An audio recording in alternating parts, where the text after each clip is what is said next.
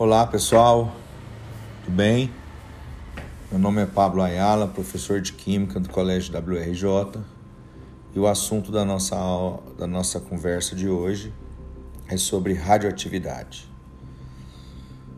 Quase todos já ouviram falar que a radioatividade é um fenômeno pelo qual núcleos atômicos sofrem transformações e emitem radiações, podendo nesse processo formar novos elementos químicos. Esse fenômeno foi descoberto acidentalmente por Henri Becquerel em 1896. Tudo acontece quando Becquerel guarda em uma gaveta contendo chapas fotográficas um composto derivado de urânio. Tempos depois, Becquerel nota manchas na chapa que poderiam ser provenientes do urânio. A radioatividade é um fenômeno nuclear que resulta da emissão de energia por átomos provocada em decorrência de uma desintegração ou instabilidade de elementos químicos.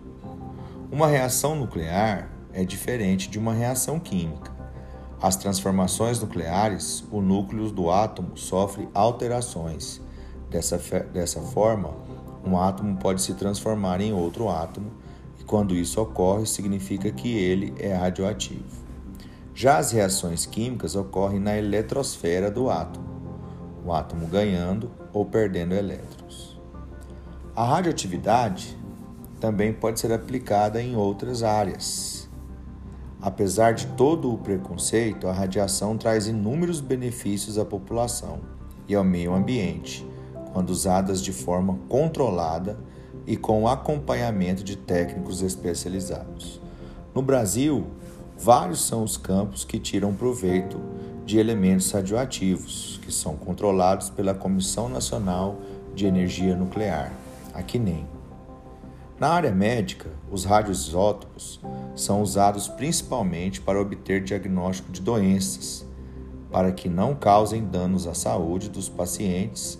Os isótopos devem emitir partículas gama, pois elas apresentam grande poder de penetração e não permanecem no organismo do paciente.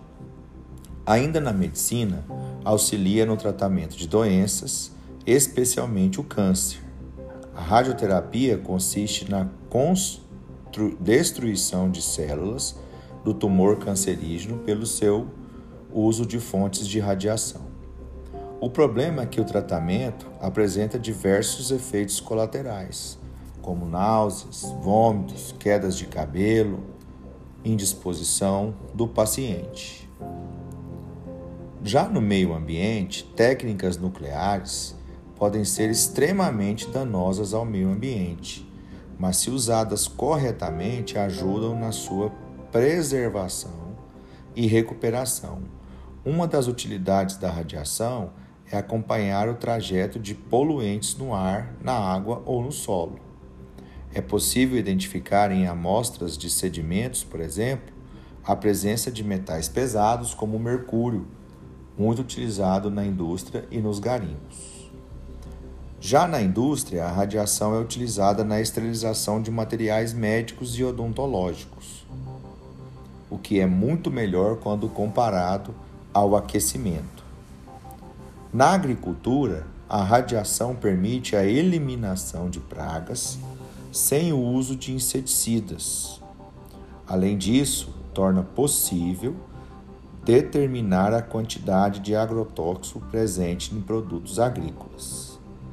Na agricultura, é muito utilizada também para prevenção e expulsão de certas pragas que podem é, acometer aí os alimentos. No setor de alimentos, a radioatividade aumenta o tempo de conservação ao destruir bactérias, fungos e outros microorganismos em produtos embalados, diminuindo o risco de transmissão de doenças e de perda de qualidade. A gente pode observar, por exemplo, nesses supermercados, os morangos muito mais vermelhos, as frutas como manga, goiaba são muito vistosas devido ao tipo de tratamento que foi com a radiação. Então elas permanecem mais tempo bonitas, porque a radiação permite aí uma eliminação de bactérias que podem que, que ajudam na degradação desses alimentos. Em frutas e legumes, a radiação quebra os hormônios do amadurecimento e que retarda esse processo e aumenta o tempo para o consumo. Bom, esse é um pedaço que a gente discute sobre a radiação, um pequeno trecho. Vale a pena depois dar uma uma conferida melhor sobre o assunto, só para a gente ter uma noção de onde a radioatividade é utilizada no nosso meio. Não é só para o fruto energético